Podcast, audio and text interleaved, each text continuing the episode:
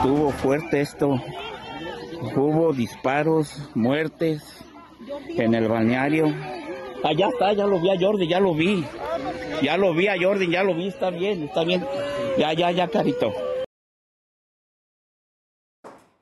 Hombres armados ingresaron a balneario de Guanajuato y atacaron a visitantes. Entre los siete muertos hay un niño de siete años. Hoy regresan a clases casi 30 millones de alumnos de educación básica luego de las vacaciones de Semana Santa. La Fiscalía de Nuevo León giró orden de aprehensión contra presuntos involucrados en la muerte de la joven Beyoncé Amaya. Detienen al representante del Instituto Nacional de Migración en Chihuahua, Salvador González, por la muerte de 40 migrantes. Joe Biden insiste en endurecer las leyes para el uso de armas tras los múltiples tiroteos en Estados Unidos. Uno de ellos en Alabama que dejó cuatro muertos durante una fiesta de cumpleaños. No se pierda más adelante la buena noticia del día. Le mostraremos a un médico muy especial y querido por los niños porque muestra mucha empatía con sus pacientes de paladar hendido y además les levanta el ánimo con fiestas y disfraces. Pero ¿qué pasó durante la madrugada de este lunes? Nos los cuentas tú, Oscar Mendoza. Adelante, muy buenos días. ¿Qué tal? ¿Cómo están? Muy buenos días. Les saludo con mucho gusto. Vamos a ver qué es lo que ocurrió esta noche durante nuestra guardia nocturna. Primeramente tuvimos un incendio, esto en la alcaldía Iztacalco. Eh, al parecer, un sujeto eh, que vestía una sudadera de color gris y gorra blanca arrojó un objeto prendido hacia el interior de un domicilio ubicado sobre la calle de Sur 147 al cruce con Oriente 106. Eh, rápidamente comenzó este incendio eh, abarcando un área de aproximadamente 5 metros cuadrados. Se prendieron eh, algunos objetos y algunos muebles que se encontraban en el interior de este estacionamiento. Rápidamente se dio aviso a los servicios de emergencia, llegaron los bomberos y sofocaron estas llamas. Afortunadamente en este incidente no hubo, no hubo ninguna persona lesionada. También llegaron paramédicos de la Cruz Roja quienes se mantuvieron a la expectativa por por, cualquier situación que pudiera ocurrir en este lugar. Y más tarde, allá en la colonia obrera, un accidente automovilístico, un taxista que circulaba sobre el eje 3 eh, acompañado de un pasajero. Eh, al llegar al cruce con el eje central Lázaro Cárdenas, se impactó contra otro automóvil que circulaba sobre esta vialidad eh, que no respetó el semáforo en color rojo, ocasionando este accidente. Eh, una mujer de aproximadamente 30 años que viajaba en la parte trasera de este vehículo de alquiler, pues resultó con lesiones pues, en el cuello. Eh, llegaron al lugar bomberos de la Ciudad de México, los cuales la atendieron y la estabilizaron hasta la llegada de los paramédicos del Escuadrón de Rescate y Urgencias Médicas, quienes la sacaron, la subieron a una ambulancia y la trasladaron a un hospital para su atención médica. El chofer responsable de este vehículo de color gris fue eh, resguardado por policías del sector para que se hiciera responsable por los daños ocasionados y las lesiones a esta mujer. Por lo pronto, pues esto fue parte de lo que ocurrió esta noche y madrugada durante nuestra guardia nocturna. Nos vemos un poquito más adelante y que tengan excelente lunes. Buenos días. Gracias, Oscar, por el reporte. Te vemos en un momento más. Por lo pronto, los invito a que visiten nuestro sitio web. Nos encuentran como www.adn40.mx. Aquí podrá encontrar toda la información que necesite y en el momento que la requiera. Las calles de la Ciudad de México en este momento registran buen avance, preservando Teresa de Mier de eje central hacia eje 2 oriente. Aún así, recuerde que hoy, por el regreso a clases de millones de estudiantes, podrían complicarse la vialidad. Así que tome sus precauciones, salga con tiempo para que no se le haga tarde.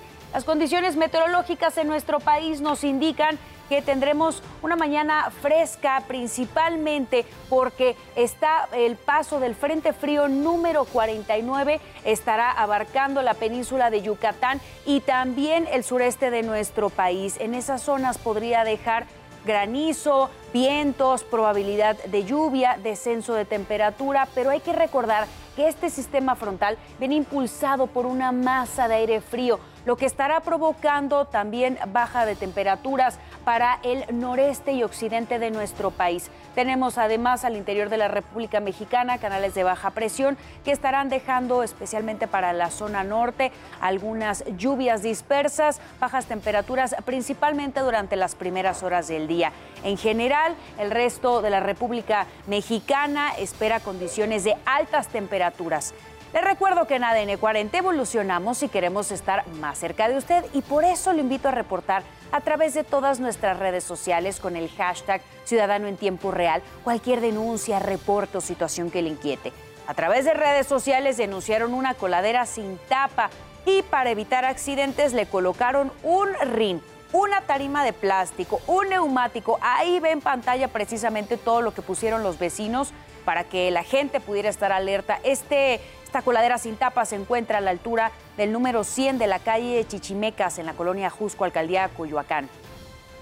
Les recuerdo que mi compañera Sara Uribe estará a las 12 del día leyendo todo lo que nos manden con el hashtag Ciudadano en Tiempo Real. Le mostramos también imágenes de las primeras horas del día en Tasco Guerrero y le presentamos también la imagen internacional desde Múnich, en Alemania. 5.37 minutos de la mañana, seguimos con la información, vamos con este resumen. En la península de Yucatán se registró una turbonada que generó vientos de hasta 60 kilómetros por hora que se sintieron en los puertos de San Felipe, Progreso, Las Coloradas y Holbox. En San Felipe, un habitante grabó cuando el viento desprendió un poste con cables de electricidad que por poco cae encima de un hombre que iba saliendo de una casa.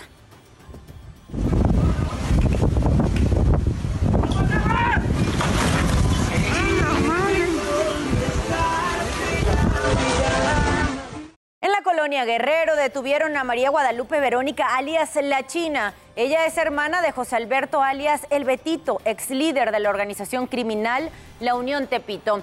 Ella es señalada como operadora y recolectora de dinero de la venta y distribución de drogas, así como de extorsiones. En el lugar encontraron un altar de santería, más de 200 dosis de droga y una granada de gas. En Medellín, Colombia, varias personas resultaron heridas tras los disturbios entre las barras de los equipos del Atlético Nacional y el América de Cali al interior del estadio Atanasio Girardot. Previo al encuentro entre ambas escuadras, a través de redes sociales circularon varios videos en el que se puede ver cómo la policía repliega a hinchas con lo que se presume es gas lacrimógeno, mientras que en las gradas Estallaron cuetones y varias personas abandonaron el recinto. El partido quedó suspendido.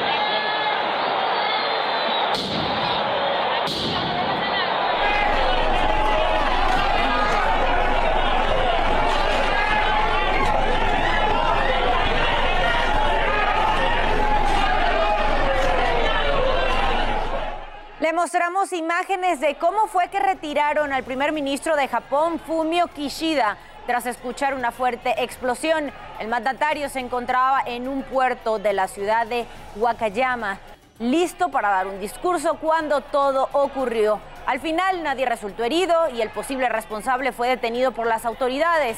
Escuche muy bien el estruendo en donde estaba el ministro Kishida.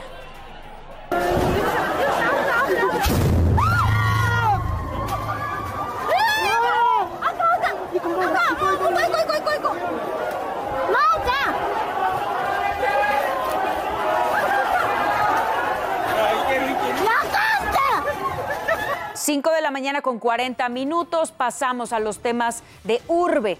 Les recuerdo que este miércoles 19 de abril se realizará el primer simulacro nacional de este año a las 11 de la mañana. La alerta sísmica sonará en nueve entidades del país ante un hipotético terremoto de magnitud 7.5. La Coordinación Nacional de Protección Civil indicó que el propósito de este ejercicio es mejorar la respuesta de las personas participantes en caso de una emergencia, así como evaluar y corregir los resultados obtenidos a fin de evitar pérdidas humanas en caso de terremotos como el ocurrido el 19 de septiembre de 1985 y 2017. El exceso de velocidad y la falta de pericia del chofer de 22 años provocó que el tráiler con doble góndola que transportaba chatarra cayera de un puente vehicular sobre la carretera federal Texcoco Lechería a la altura de Atenco. El conductor resultó lesionado y fue detenido por la Guardia Nacional. Grúas de alto tonelaje llegaron al lugar para bajar la góndola del puente, que se encontraba a una altura de 10 metros. Después iniciaron los trabajos de limpieza para retirar el combustible y los escombros. Fue el exceso de velocidad del chofer y la inexperiencia del chofer, ya que la curva en donde siempre ocurren los accidentes, desde ahí empezó a, a perder el control y tumbó aproximadamente como unos 50 metros de, de lo que es la barra de contención. Localizaron con vida a la rapera Inof, aunque las autoridades aseguran que no fue víctima de un delito. Una de sus amigas tiene otra versión. Escuchemos. ¡La policía no me cuida! ¡Me cuidan mis amigas! ¡La policía no! ¡Me cuidan mis amigas! La rapera Ana Arisbet Soto Font, conocida como Inof, fue encontrada con vida en la Ciudad de México. Eso después de que desapareció el 8 de abril. La encontramos con vida y la encontramos nosotros. Es muy importante recalcar que se realizó una investigación autónoma. En entrevista, su amiga Karen Hernández explicó que sí fue privada de su libertad. Pero lo que podemos asegurarles es que no fue una desaparición voluntaria. Estaba en contra de su voluntad, retenida de su libertad.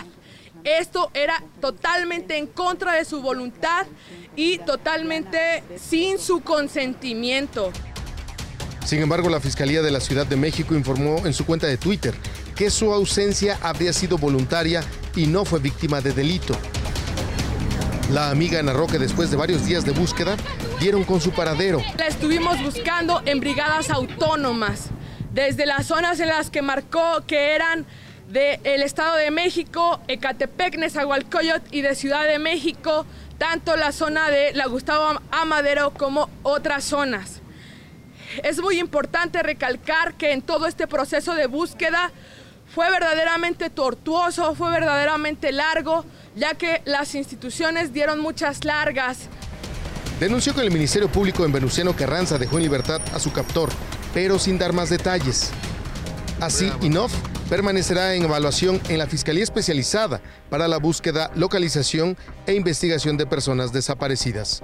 César Méndez, Fuerza Informativa Azteca.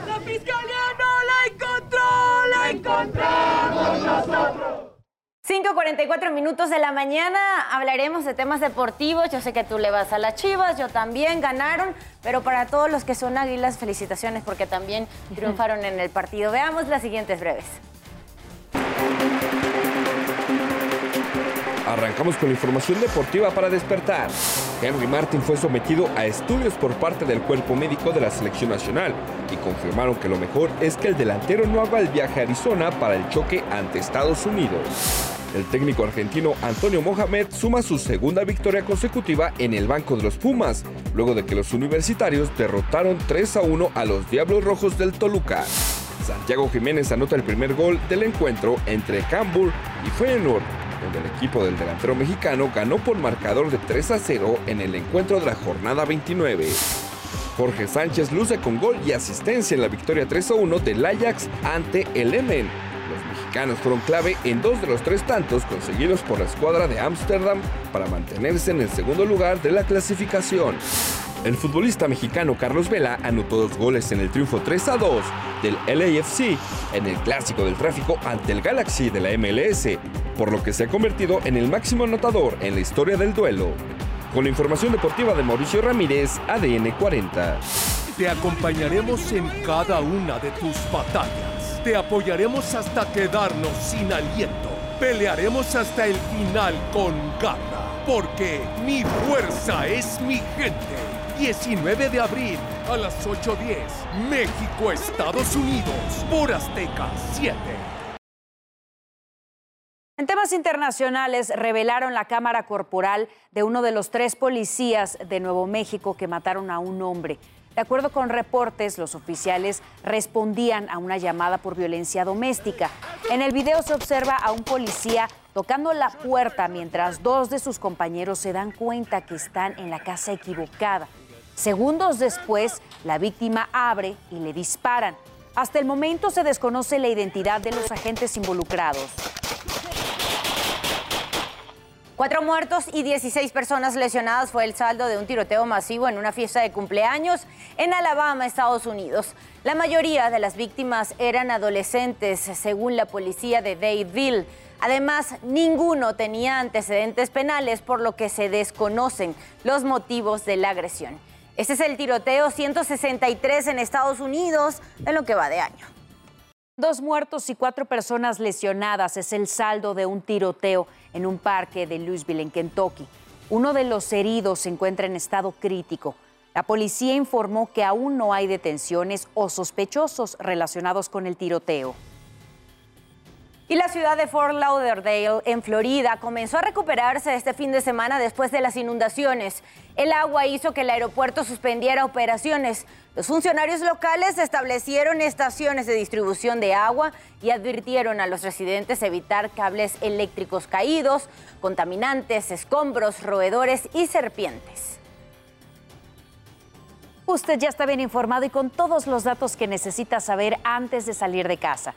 Manténgase conectado en todas nuestras plataformas. ADN 40, siempre conmigo.